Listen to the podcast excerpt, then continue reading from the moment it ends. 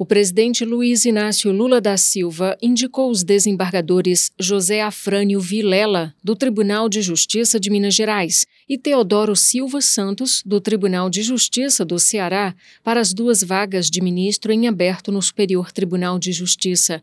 Ambos foram escolhidos em uma lista de quatro nomes formada pelo Pleno do STJ em agosto. As vagas no tribunal decorrem da aposentadoria do ministro Jorge Mussi e do falecimento do ministro Paulo de Tarso Sanseverino.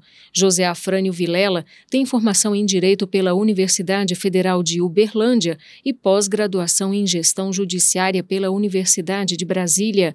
Tomou posse como juiz em 1989 e ocupa o cargo de desembargador do TJ de Minas desde 2005. Atuou como vice-presidente do Tribunal Estadual no biênio 2018 a 2020.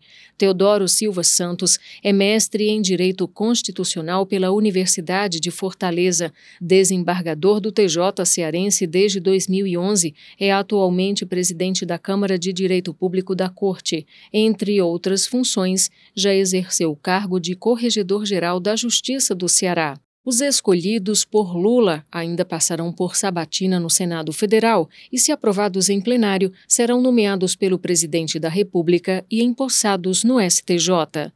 Do Superior Tribunal de Justiça, Fátima Uchoa.